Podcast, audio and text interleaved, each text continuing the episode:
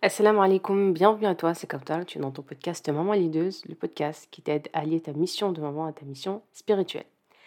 Alors, on continue notre série. Cette série, elle est vraiment, vraiment importante. C'est vraiment euh, le fruit de plusieurs années, comme une formation que je vous mets en ligne euh, dans ce podcast-là, parce que c'est vraiment des questions qui reviennent très souvent. Et l'objectif, finalement, des podcasts, c'est vraiment de vous aider à améliorer, Inch'Allah, votre quotidien et votre mission de maman et surtout aujourd'hui principalement à travailler votre rapport avec l'autorité. Puisque ce qui est le plus difficile finalement, c'est de se voir que nos enfants ne nous écoutent pas, que nous devons répéter plusieurs fois les choses. Et il faut comprendre qu'on peut faire les choses différemment et qu'on peut avoir des enfants plus, entre guillemets, obéissants, plus... Euh, et du coup avoir des relations, des interactions beaucoup plus agréables et moins fatigantes et énergivores. Alors juste avant de, de dévoiler la quatrième clé qui a été quand même partagé dans le, dernier podcast, je vous rappelle que vous avez accès à un webinaire qui est totalement offert. J'ai reçu beaucoup de mails concernant les inscriptions. Je pense que voilà, ça n'a pas été assez clair. Euh, alors le lien est sous le podcast. Là. Quand vous cliquez sur euh, la description du podcast, vous avez différents liens, notamment réserver un appel, etc. Le premier lien que j'ai ajouté, c'est s'inscrire euh, ou rejoindre le webinaire totalement gratuitement. Donc vous allez juste renseigner votre adresse mail et normalement, juste après, va s'afficher le webinaire, Inch'Allah, que vous pourrez visionner à tête reposée, Inch'Allah, avec un petit carnet de notes pour pouvoir garder l'essentiel et euh, passer à l'action, Inch'Allah, euh, aussitôt. Donc, notez bien que l'adresse est juste euh, sous le podcast là. Sinon, vous pouvez la retrouver dans vos mails ou sur mon lien en bio dans mon compte Instagram, Inch'Allah.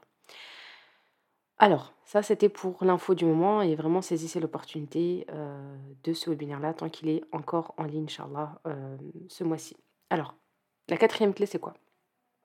On a dit qu'on allait parler de compassion. La première, c'était je vais, mettre en place un quiz pour euh, éventuellement faire gagner une formation ou un appel, on verra la décision qu'on prendra, mais je, je pensais à faire un espèce de quiz pour voir celles qui suivent vraiment le podcast-là et qui passe à l'action et surtout qui, qui, note bien l'essentiel à retenir.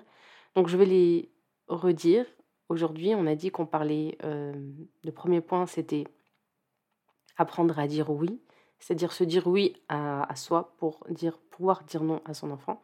La deuxième, c'est la définition de l'amour. Qu'est-ce que c'est aimer? Donc aimer, c'est finalement frustrer. La troisième, c'était celui de la semaine dernière, donc la pseudo-patience. Qu'est-ce que réellement la patience? À quel moment on pense qu'on est vraiment patient et à quel moment on est finalement en train de subir notre parentalité.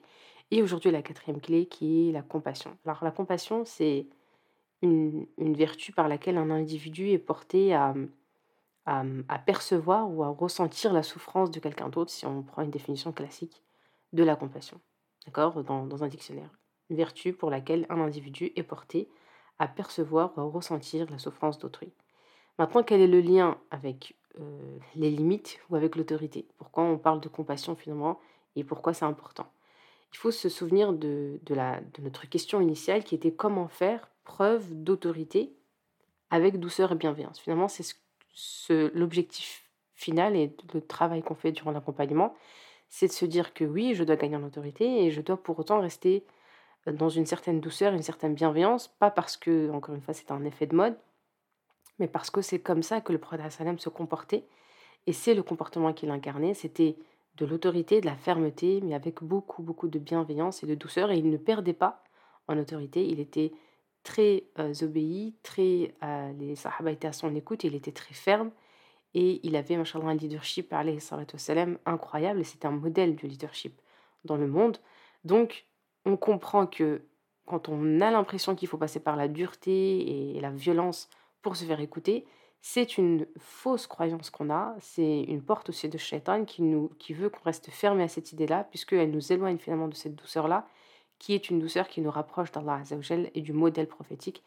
Et le prophète sallam nous dit que celui qui, qui suit ses pas sera récompensé et sera, euh, gagnera une place auprès de lui, euh, Inch'Allah, le jour du jugement. Donc nous, quand on dit qu'on veut changer cette perception-là de, de l'autorité, c'est pas encore une fois pour ressembler ou pour imiter ou pour être dans, un, dans une tendance d'éducation positive ou bienveillante, mais c'est vraiment pour faire un travail sur notre âme, sur notre foi, qui a besoin d'être élevé, qui a besoin d'être éduqué, qui a besoin d'être dressé pour euh, s'adoucir en fait et devenir de plus en plus douce et beaucoup de plus en plus bienveillante. Donc, on doit être persuadé en tant que musulmane et avoir la certitude que notre autorité passera par notre douceur et par notre bienveillance.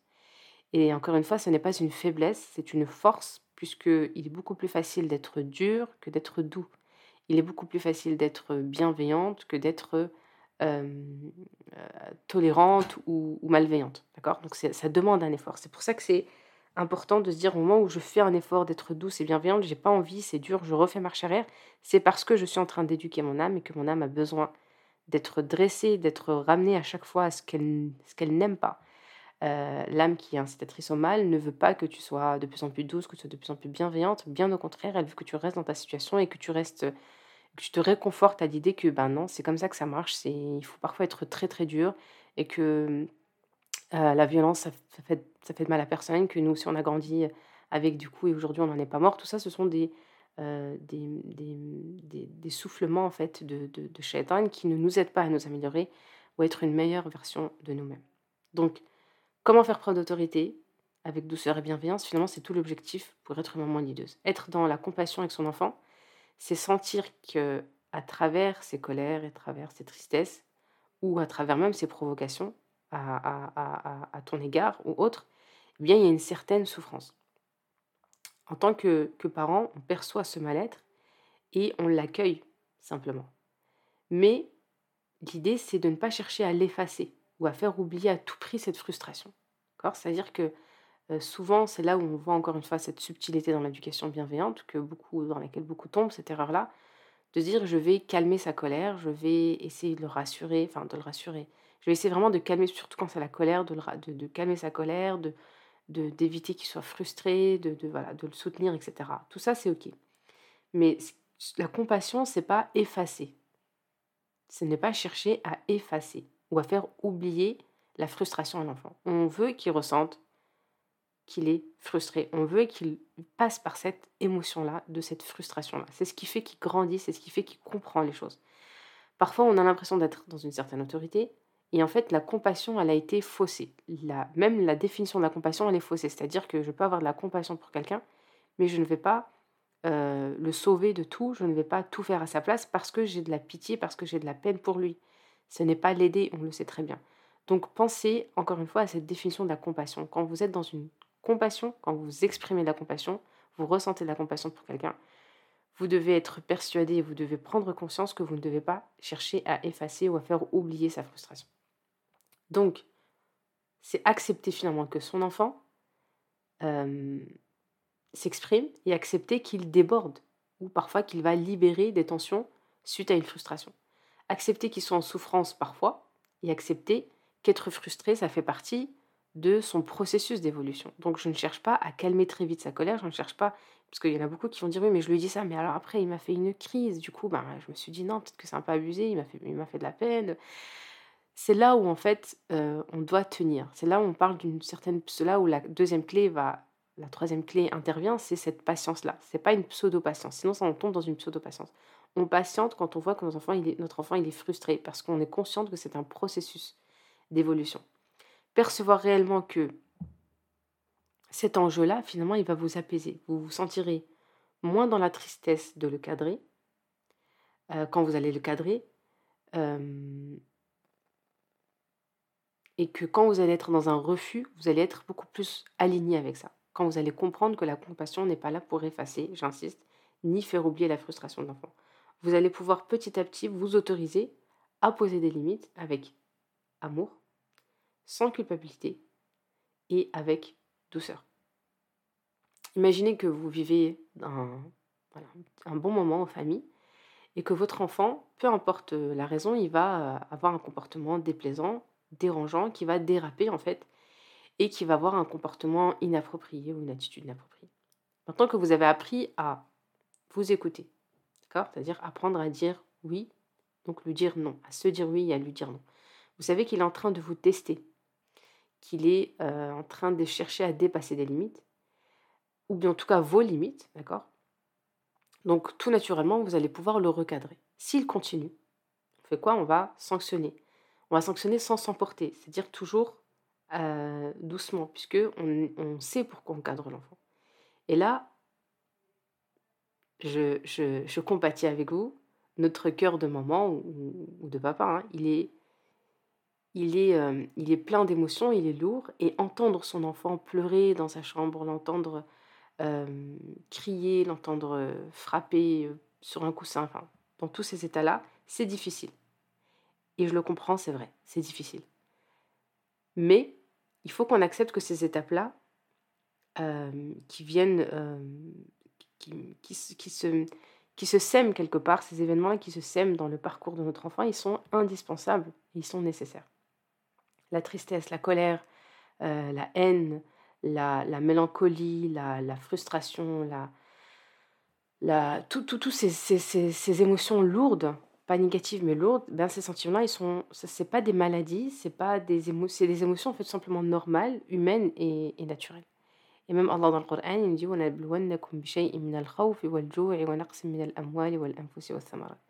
Allah, il nous dit que dans tous les cas, en fait, on peut et des études qui montrent que malgré toutes les avancées qu'on a eues sur le développement personnel, le développement humain, les neurosciences, le taux de, dépression n'a pas diminué dans le monde. Au contraire, on a des gens de plus en plus euh, dépressifs et des gens de plus en plus malheureux. Euh, est-ce que ça voudrait dire que on peut être. Est-ce que c'est impossible d'être serein? Est-ce que c'est impossible d'être équilibré dans sa vie? Non.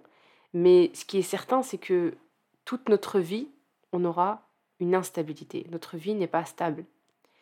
Euh, de par la, nature de, de, la vie, en fait, d'ici-bas. C'est-à-dire qu'Allah nous dit, je vais vous éprouver par un manque de quelque chose, soit par un manque de nourriture, soit par de la peur, soit par un manque de vos proches, soit par... Euh, vous allez être éprouvé. C'est-à-dire que dans notre nature, en fait, on est en manque de quelque chose. Soit on va manquer de santé, soit on va manquer de, proches, soit on va manquer de famille, soit on va perdre quelqu'un, soit on va perdre un travail, soit... Donc, quelle que soit notre, la vie qu'on va, ou le niveau de vie qu'on va atteindre, ou le niveau, ou l'équilibre émotionnel qu'on va atteindre, on sera éprouvé par un manque de quelque chose. Donc, finalement, ça fait partie de la nature de la vie, c'est le qu'Allah a choisi pour nous, de comprendre que nous ne serons pas stables ici, la stabilité vient dans l'au-delà, Inch'Allah. Donc, préparer nos enfants à ça, c'est essentiel. On les prépare à une vie spirituelle. On les, on les prépare à leur euh, connexion, à leur lien intime avec Allah Quand ils, quand ils comprendront que la vie n'est pas stable dans les émotions, que la vie, parfois elle te donne, parfois elle te, elle te prend des choses, parfois tu as accès à des choses, parfois tu n'as plus accès à des choses, que tu es limité, parfois tu as une certaine liberté, parfois tu es limité, eh bien on le prépare réellement à cette vraie interaction aux épreuves, à cette préparation aux épreuves qui est finalement la vie dans laquelle il va, va grandir. Donc quand on préserve trop nos enfants de ces émotions-là, quand on ne veut pas qu'ils soient trop en colère, quand on ne veut pas qu'ils soient trop tristes, quand on ne veut pas les voir mélancoliques, quand on ne veut pas les voir attristés, etc., manquer de quelque chose, on n'est pas en train de les préparer à l'avenir et surtout on est en train d'affaiblir quelque part les, fondations essentielles dans la construction de leur foi. Puisque notre vie n'est qu'épreuve et quand on est dans ce cheminement, dans ce processus-là, on intègre, on, laisse nos enfants penser que la vie n'est pas épreuve.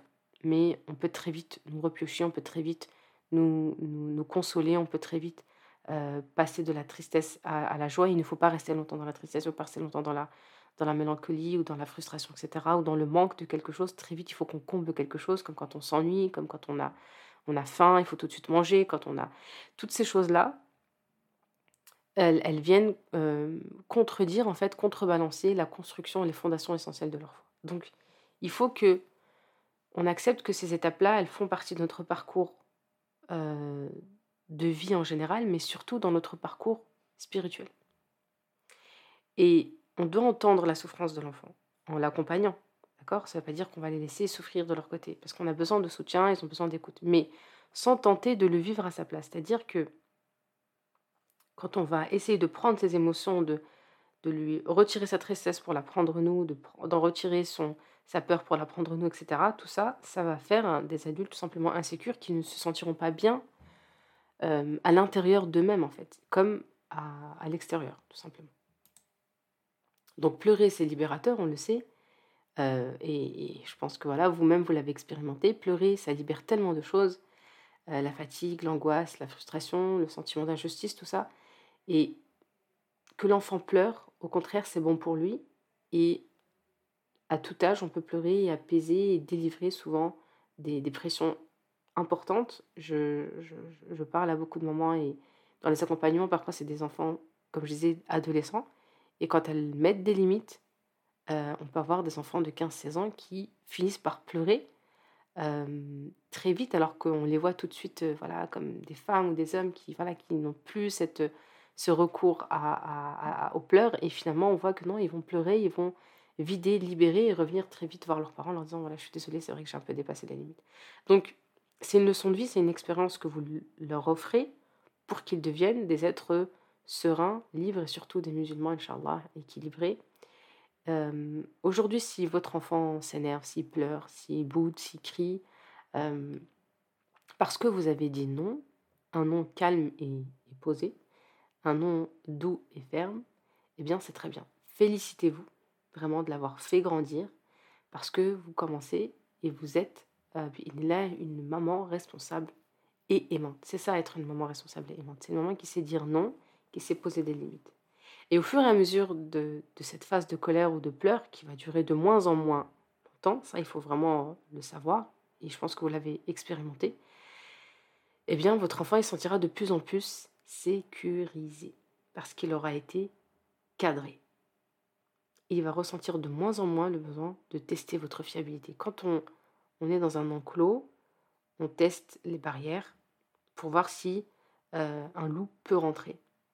Donc on va tester, on va la casser, on va, on va taper avec les cornes, on va taper avec euh, les sabots, on va, il va taper jusqu'à comprendre que en fait finalement il tape, ça peut être interprété comme une bêtise, euh, comme si la, bête voulait sortir de l'enclos, mais la réalité, on peut l'interpréter comme elle essaie de tester pour voir si jamais, quand, si jamais le berger n'est pas là ou si jamais elle se retrouve seule, est-ce qu'un autre animal pourrait rentrer Donc elle se sent beaucoup plus en sécurité, plus les limites sont rigides, moins elle arrive à sortir de l'enclos, moins elle sait qu'elle sentira, elle sera, plus elle, sentira qu'elle sera en sécurité. Et avec l'enfant, avec l'enfant, c'est un peu une image euh, qui est un peu similaire. C'est-à-dire que plus il sait que vous, la personne qui est face à lui, qui est la mère, qui est l'adulte, qui est son enclos, finalement, sa limite, son cadre, elle est solide, ferme et elle tient, plus il se sent en sécurité quand il est près d'elle. Et surtout, et même quand elle n'est pas là. C'est là la différence. Donc, pour conclure, on peut dire que la compassion, c'est comprendre ce que vit son enfant, ses frustrations notamment, ses peines, etc., tout en acceptant que ça soit bon pour son bien-être. Et, vraiment, ça fait partie, euh, c'est une partie intégrante en fait de l'apprentissage de la vie. Je, avec plusieurs élèves de mon accompagnement, on travaille en ce moment les règles de vie et et une des dernières, d'ailleurs, elle se reconnaîtra parce qu'elle écoute toujours les podcasts. On a parlé, euh, par exemple, des règles de vie quand, on, quand les enfants jouent au ballon quand les enfants jouent au ballon euh, dans le salon. Donc euh, on disait oui voilà, bah, souvent je crie, je leur dis vous jouez pas dans le salon parce que vous allez casser, parce que vous allez. L'idée c'est comment je fais pour me faire obéir avec cette autorité-là, avec cette douceur, cette bienveillance-là. Déjà il faut qu'il y ait une clarté dans les règles, comme on avait dit. Donc je mets en place des règles claires. Donc, comme disait, elle me disait bon bah moi si je joue dans le couloir ou dans la chambre ça ne me dérange pas. Ok. Donc à partir d'aujourd'hui, la balle se joue dans le couloir ou dans la chambre besoin de crier pour dire ça. La balle, c'est dans la chambre ou dans le couloir. Du moment où, je, retrouve, je te retrouve en train de jouer avec la balle dans le salon, qu'est-ce qui se passerait pour toi? Qu'est-ce que je pourrais faire? Ben, Je pourrais prendre le ballon, tu pourrais prendre le ballon, ça peut être des suggestions que l'enfant peut faire. Ok, donc je prends le ballon pendant combien de temps? Il peut te dire un jour, une semaine. Peux dire une semaine. Ok, on va pour une semaine. Donc si la balle, je te donne la balle, donc tu as un avantage, c'est que tu peux jouer à la balle dans le salon, dans, la chambre ou dans le couloir. Du moment où tu ne respectes pas cette règle-là, je retire le ballon pendant une semaine. On est OK? On est OK. Je n'ai pas besoin de crier, je n'ai pas besoin de mettre dans tous mes états. Je lui donne la balle, il va tester l'enclos. Il va tester la barrière, la solidité de cette barrière-là. Est-ce qu'elle est ferme? Est-ce qu'elle est rigide? Est-ce qu'elle tient vraiment? Est-ce que je suis vraiment en sécurité dans cet appartement-là? Je prends la balle, je viens dans le salon. Parce qu'il faut que je teste pour voir si je suis vraiment face à quelqu'un de sécurisant. Je peux lui donner trois avertissements, trois chances, entre guillemets, en fonction de l'âge. Qu'est-ce qu'on a dit Ah non, mais c'était, je n'ai pas fait exprès, la balle, elle, elle a roulé, elle est arrivée dans le salon. Ok, premier avertissement. Deuxième avertissement, c'est pas moi, c'est lui qui a tiré fort, non, non. Ok, deuxième avertissement. Le troisième, ça y est, là, la règle s'applique. Je prends la balle et l'enfant, on est bien d'accord qu'il ne va pas sourire euh, dès la première fois, nous donner la balle avec un bon sourire du maman, c'est bon, tiens la balle. Ça va arriver, hein, ça va arriver. Euh, par expérience, ça finit par arriver. L'enfant vient et me dit Tiens, je te la donne, c'est bon, je sais, c'est moi qui ai, qui, qui, mal réagi. Ça prend du temps, mais ça prend du temps, mais ça finit vraiment par arriver. Vous allez être agréablement surprise. Et donc, euh, je prends la balle et là, je vais voir l'enfant pleurer. Mais nous, on peut jamais jouer, on peut pas sortir dehors. Nos cousins, ils sont sortis dehors et nous, on sort pas. Nous, à chaque fois. Là, il va commencer à dire même dans le couloir, c'est trop petit. euh, dans la chambre, j'ai pas assez de place. Donc là, il va commencer à justifier ces choses, pleurer. Donc peut-être jouer sur ta culpabilité. C'est là où il va commencer à appuyer sur la culpabilité de dire ah, tu vois, je t'avais dit de nous sortir, mais tu nous as pas sortis. Tu nous avais promis de sortir et tu nous as pas sortis. Euh, on aurait pu sortir dehors, mais dans le couloir, c'est trop petit. Et puis j'arrive pas à tirer, nanana. Et donc il va commencer à justifier. C'est là où on a cette pseudo-patience qui peut venir, si on n'a pas la clé, la troisième clé, qui est la pseudo-patience. Donc se dire, oh, ah, peut-être qu'il a raison. C'est vrai qu'ils n'ont pas assez de place ici. C'est vrai que leurs cousins, ils ont une maison, ils ont un jardin. Eux, ils n'ont pas de jardin. Bon, je vais peut-être leur laisser jouer. C'est pas grave. Bon, alors la dernière fois, et cette dernière fois-là, c'est elle qui vient casser toute votre autorité là, parce qu'il comprend qu'en fait, je suis pas quelqu'un de sécurisant. J'ai quelqu'un qui, comme une girouette, en fait, elle finit par changer d'avis. Elle m'avait dit quelque chose et finalement, elle, vient, elle revient sur ses propres mots. Et c'est là où il faut faire attention à la quatrième clé qui est la compassion. Donc je suis dans la compassion, je comprends que c'est dur, je comprends que tu aurais préféré jouer plus longtemps, je comprends que tu aimerais jouer dans un plus grand espace. Tu peux lui dire ça comme tu peux ne pas lui dire, comme tu peux te le dire à toi-même. Je comprends, c'est normal qu'il pleure parce qu'il voulait jouer, c'est parce qu'il voulait ci, parce qu'il voulait ça, mais la règle doit s'appliquer et la conséquence doit tomber et être effective. Donc, voyez comment on met en application les quatre clés jusqu'aujourd'hui. Et Inch'Allah, on partagera la cinquième clé dans le prochain podcast, Inch'Allah. N'oubliez pas de euh, souscrire à votre webinaire. Le lien est juste sous le podcast là. Normalement, vous cliquez sous le lien. Si vous ne trouvez pas, vous n'hésitez pas à m'écrire en privé, Inch'Allah, sur WhatsApp, sur euh, Instagram, pardon, ou sur le canal Telegram, Inch'Allah. Qu'Allah vous préserve. Vous pouvez également réserver un appel directement, Inch'Allah, pour voir si on peut travailler ensemble, Inch'Allah, et travailler de façon plus personnalisée, comme avec ces moments-là, votre leadership parental, Inch'Allah, pour développer euh, votre rôle de maman, Inch'Allah, leaduse, bi'idillah. Qu'Allah vous préserve, prenez soin de vous, pensez à moi dans vos invocations, et à très vite, Inch'Allah. Assalamu alaikum wa rahmatullahi ta'ala wa barakatuh.